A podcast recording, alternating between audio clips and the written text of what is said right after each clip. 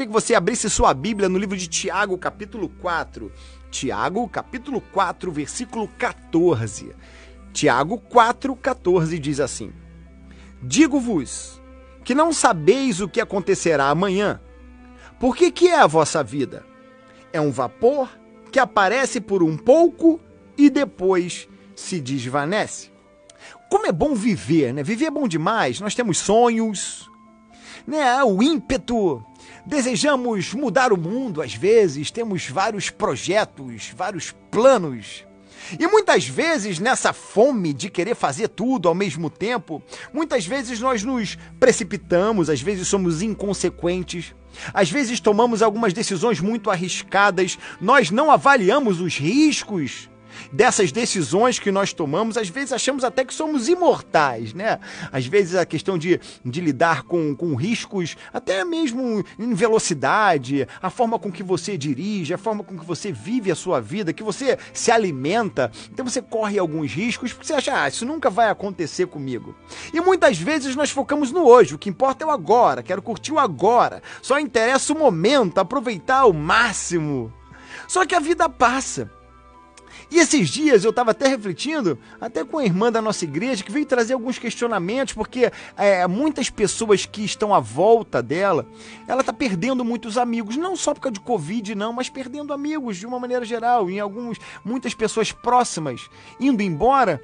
E fica aquele, aquela pergunta, mas e aí a nossa vida? Para que serve? Para que nós vivemos? Qual o propósito da nossa vida? Quem nunca parou para pensar sobre isso, né? E a vida passa. A vida passa muito rápido. Quando nós nascemos, começa uma contagem regressiva dos nossos dias. Deus, na sua presciência, já sabe o dia e a hora que nós morreremos. Assim como uma fila em que há uma senha, nós temos uma data determinada para partirmos. Qual será a sua senha? Essa fila ninguém quer furar, né? Ninguém quer ir primeiro do que o outro, mas uma coisa é certa: todos nós um dia vamos partir. E quando nós vivemos com a perspectiva não de que cada dia é um novo dia, mas que cada dia é menos um dia nessa contagem regressiva da nossa existência de um plano traçado por Deus, quando a gente vive a vida sob essa perspectiva, nós percebemos que cada dia que vivemos não é mais um dia, mas menos um dia que tivemos para viver aqui na Terra. E esse dia que está começando agora, já são 10 e 28 da manhã, o que você fez com esse dia que está indo embora? E a vida humana tem limite. É difícil parar e perceber e pensar sobre isso, mas nós somos finitos, nós somos mortais. Gênesis 3,19 Disse Deus sobre o homem: Porquanto és pó, ao pó retornarás. E a pergunta é: o que eu tenho feito com esta vida que é tão breve e que passa tão rápido? Como fazer para aproveitar e viver intensamente os dias que são dias rápidos, que são como vapor, como disse o próprio Tiago? Primeira coisa, para que a minha vida valha a pena, essa vida que é tão breve, para eu poder aproveitá-la, eu preciso viver e viver intensamente cada dia. Devemos viver o hoje, aproveitar o tempo que nos resta, fazemos escolhas certas, contemplar a natureza, aproveitar as oportunidades, desfrutar intensamente os nossos relacionamentos e tudo aquilo que Deus preparou para nós, porque Deus nos presenteou com a vida. Então aproveita a vida. E muitas vezes, numa gana louca de querer abraçar o mundo inteiro, fazer tudo ao mesmo tempo, querendo trabalhar, querendo consumir, querendo possuir coisas, focando em objetivos, em metas, mas muitas vezes nós acabamos deixando o que importa para depois. O tempo está passando e os relacionamentos, as pessoas que amamos, os momentos de lazer e de prazer, nós desperdiçamos. temos o hábito de deixar tudo para amanhã. Embora saibamos a decisão ou a coisa certa a fazer, sempre deixamos para amanhã. Nós vivemos como se fôssemos imortais. Ah, amanhã eu faço. Ah, amanhã eu peço perdão. Ah, amanhã eu vou visitar a minha mãe. Ah, amanhã eu vou lá dar um abraço no meu pai. Ah, amanhã eu vou ligar para o meu parente que está lá no interior. Mas será que esse amanhã vai chegar? Um pensador desconhecido certa vez disse a seguinte coisa: Amanhã é o dia quando os preguiçosos trabalharão e os tolos se arrependerão. Amanhã é o hoje de Satanás. Ele não dá a mínima importância para as boas resoluções que você toma, se apenas você deixá-las para amanhã. Ou seja, você tem que fazer hoje, decidir hoje. A procrastinação é algo terrível. Deixar para amanhã o que deve ser feito hoje. Sêneca, um filósofo grego, ele diz o seguinte: as pessoas passam o tempo todo reclamando que a vida é curta, que o tempo passa rápido, mas gastam a vida de modo como se fossem imortais. Nós precisamos aproveitar o hoje, viver o hoje, relacionar hoje, desfrutar o dia de hoje. Por isso que o salmista no Salmo 118, versículo 24, ele diz assim: Este é o dia que fez o Senhor. Regozijemo-nos e alegremo-nos nele. Nele quem? No dia de hoje. Não no amanhã, não na não quando eu tiver, quando eu puder, quando eu conquista. Não, não. É hoje. Viva o hoje. Abrace hoje. Ame hoje. Faça hoje. Porque o dia de hoje é o que importa. Segunda coisa que é importante: viva não só intensamente, mas viva com qualidade. Nós temos corpo, alma e espírito. Nós somos dotados de três partes que não se dissociam. Nós só viveremos uma vida plena e abundante se observarmos e cuidarmos de todas as nossas, todos esses pedacinhos que compõem o nosso ser. O corpo. O corpo não é uma máquina. O corpo precisa ser cuidado. Ele é o templo de Deus. Eu costumo dizer que o corpo é o palco da manifestação da glória de Deus. O corpo é o nosso instrumento para executarmos as obras de Deus aqui na terra.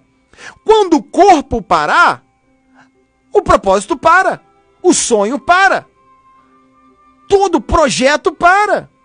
Então, pro, é, é, prolongue esses dias vivendo com qualidade. Alimente-se bem, pratique exercícios, durma bem, não se prostitua, não se drogue, porque além de diminuir o tempo da vida, matando a si mesmo, o tempo, o pouco tempo que você tem, passar sob o efeito de drogas e de álcool, alienado, alucinado, você não aproveita a vida linda que Deus te deu. Outra coisa que é importante: precisamos trabalhar, sim. Precisamos estudar, sim. Mas na medida certa. Nada levamos daqui. Quantas pessoas trabalham de domingo a domingo e não têm tempo para suas famílias? Isso eu falo de obreiros também. O tempo todo socado na igreja, não tem tempo para a família, para saber tomar um sorvete com o menino, para brincar com seus filhos, para acompanhar o desenvolvimento deles. Nada levamos daqui. Quando você morrer, tudo vai ficar por aqui. Trabalhe sim, estude sim, mas faça de modo moderado. Senão a vida vai passar e você não vai aproveitar. De que adianta conquistar riqueza se não tiver tempo ou saúde para desfrutar? Salomão diz em Eclesiastes que a busca pela riqueza é como correr atrás do vento, é insaciável e não passa de vaidade. Tem que cuidar do corpo, mas também tem que cuidar da alma. A alma consiste no centro das nossas emoções. É o que muitas vezes a Bíblia vai chamar de coração, porque é na alma que nós temos a alegria, a tristeza, o ódio, o rancor, as mágoas. São exemplos de sentimentos que vivenciamos em nossa alma. Quais são as suas prioridades? Que sentimentos você tem nutrido no seu coração? partindo da premissa que a vida é curta, que é um conto ligeiro e que você nem sabe se existirá o dia de amanhã, como você tem vivido os seus relacionamentos. Meu irmão, ame intensamente, demonstre afeto, dê carinho, beije, abrace. Você já disse hoje para as pessoas que são importantes para você o quanto você as ama? Ou está deixando para amanhã? Você já disse para o seu pai que há muito tempo você não vê, que mora longe de você? Você já disse para ele que você o ama? Você já disse hoje para sua mãe que você a ama? Para o seu filho que o ama, meu irmão? A vida é fugaz, é efêmera, é breve. Não deixe para amanhã. O que realmente importa e o que deve ser feito é hoje. Ame hoje, perdoe hoje, peça perdão. O orgulho é um sentimento nocivo e diabólico que te impede muitas vezes de viver as melhores emoções. Por causa do orgulho, às vezes deixamos para amanhã um pedido de perdão, não perdoamos e às vezes transferimos a responsabilidade para o outro, achando que sempre vai haver uma oportunidade. Você sai de casa, ou seu marido sai de casa, brigado, o filho brigado, e se não voltar? Que peso na consciência, que remorso terrível. Será que vai haver essa oportunidade que você acha que vai ter? Meu irmão, uma coisa, eu como pastor, infelizmente, acompanho muitos funerais. E nos funerais, pode ver, os filhos que mais choram, ou as pessoas que mais sentem, foram aquelas que menos fizeram em vida. Foram as mais rebeldes. De que adianta gastar fortuna com funerais luxuosos? Com mausoléus de mármore, de granito, com coroas de flores eh, grandes, para compensar aquilo que você não fez em vida? Se aquela pessoa não está mais ali, faça enquanto a vida. Ame, abrace, curta os relacionamentos. Outra coisa para alimentar nossa alma, sorria mais. Ache graça até mesmo dos seus erros. Não se leve tão a sério. A vida é muito curta para ficarmos remoendo os nossos erros, vivendo de culpa do passado, das oportunidades que perdemos. Trazem complexos. Para quê? Cuide da sua alma. Mas também você deve cuidar do seu espírito. Essa vida é um grande teste para a eternidade. As escolhas que fizermos aqui determinarão onde passaremos a nossa eternidade. Um dia estaremos diante de Deus e ele cobrará as nossas atitudes. Olha o que a Bíblia fala sobre isso, Romanos 2, do 3 até o 9. Romanos 2, do 3 ao 9. E tu, ó homem, que julgas o que fazem tais coisas, cuidas que, fazendo-as tu, escaparás ao juízo de Deus? Ou desprezas as riquezas da sua benignidade, paciência, longanimidade ignorando que a benignidade de Deus te leva ao arrependimento? Mas segundo a tua dureza e teu coração impenitente, entesouras ira para ti no dia da ira e da manifestação do juízo de Deus, o qual recompensará cada um segundo as suas obras, a saber, a vida eterna aos que com perseverança em fazer o bem procuram glória, honra e incorrupção mas indignação e ira aos que são contenciosos, desobedientes à verdade, obedientes à iniquidade, tribulação e angústia sobre toda a alma do homem que faz. Sabendo que prestaremos contas a Deus das nossas obras, se a sua vida acabasse hoje, como seria seu julgamento? Vivemos como se fôssemos imortais, adiamos as decisões que devemos tomar hoje te perguntam se você quer voltar para a presença de Jesus, você diz: Ah, um dia eu vou voltar. Teus pais insistem: vem para a igreja, meu filho, se arrepende, aceita Jesus como seu Salvador. Você fala: Não, um dia, um dia, quem sabe eu vou voltar. Sempre diz que ainda não é hora, diz que não é o momento, mas será que haverá outra oportunidade ou outro tempo? Como disse Tiago no texto que a gente leu no começo, será que haverá amanhã? Meu irmão, é tempo de se arrepender hoje. Peça perdão a Deus hoje. Corra para os braços de Jesus hoje. Não perca tempo. Amanhã pode ser tarde demais. Mas é importante também para que a gente tenha essa vida, aproveite essa vida ao máximo. Primeiro, disse, temos que viver intensamente. Segundo, temos que viver com qualidade, cuidando do corpo, da alma e do espírito. Mas também nós precisamos viver o nosso propósito. Você não existe por acaso. Deus te fez para uma missão. Talvez você diga: por que eu nasci nessa família? Por que eu nasci nessa comunidade tão pobre, violenta? Talvez esses sejam os seus maiores conflitos hoje. Por que, que eu nasci aqui? Por que, que eu nasci assim? Mas eu te digo que Deus quis que você nascesse nessa família problemática, nessa casa problemática, nessa comunidade problemática, porque Ele mandou você com a missão de transformar esse lugar. E o que você tem feito para mudar essa sua realidade problemática? Ao invés de ficar se lamentando, resmungando, reclamando, Deus está contigo, Ele conta contigo para transformar este lugar. Este é o teu propósito. Peça a Deus que Ele te dirija, que Ele te dê estratégias, que te dê coragem. E a sua família, a sua vida, tudo que te cerca, você vai viver um novo tempo. O antes e o depois do seu despertamento. Acorda para a vida, para de reclamar e faça. Para de resmungar e transforme a realidade à sua volta. E quarto, para fechar, essa vida temos que viver intensamente, nós temos que viver com responsabilidade, ou seja, com qualidade, cuidando do corpo, da alma e do espírito. Temos que viver o nosso propósito. E quarto, temos que viver para a glória de Deus. Você foi criado para glorificar a Deus.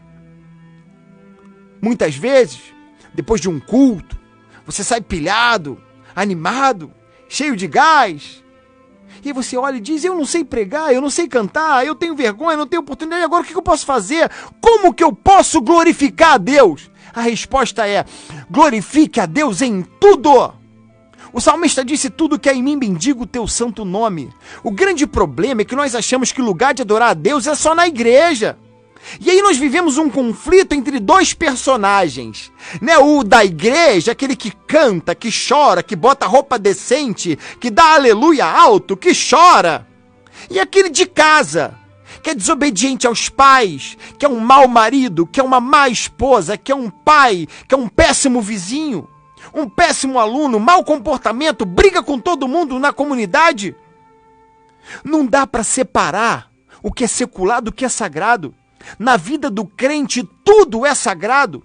Tudo que eu fizer deve glorificar a Deus.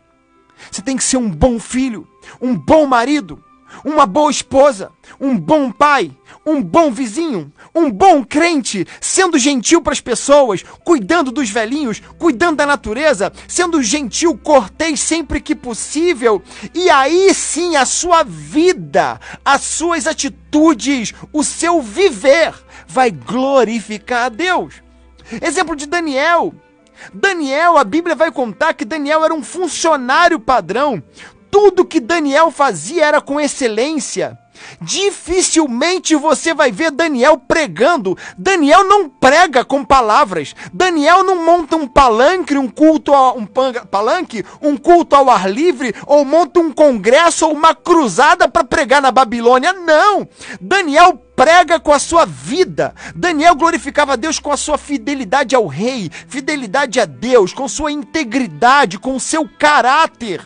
Daniel foi honrado por vários reis. Ele fez Nabucodonosor reconhecer que o Senhor é Deus.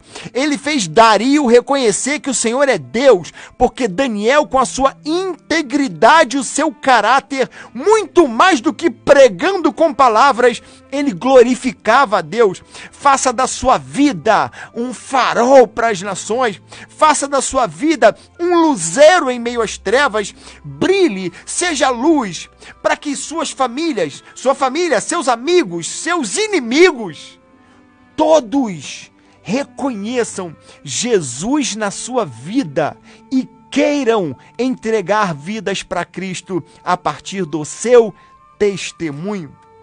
Meu irmão, o que você tem feito com a sua vida? Ela está passando. Ela é breve.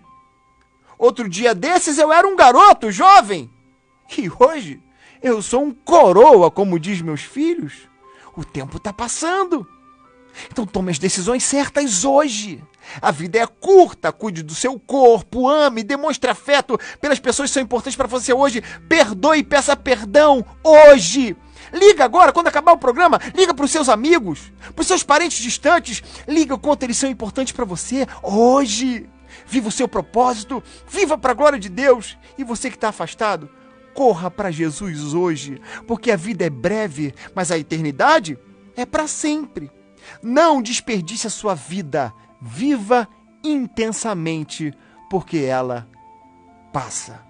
Eclesiastes 11:9. Alegre-se na sua mocidade. Seja feliz o seu coração nos dias da sua juventude. Siga por onde seu coração mandar, até onde sua vista alcançar. Mas saiba de uma coisa: por todas essas coisas, Deus o trará o julgamento. Deus te abençoe. Viva! Em nome de Jesus. Amém!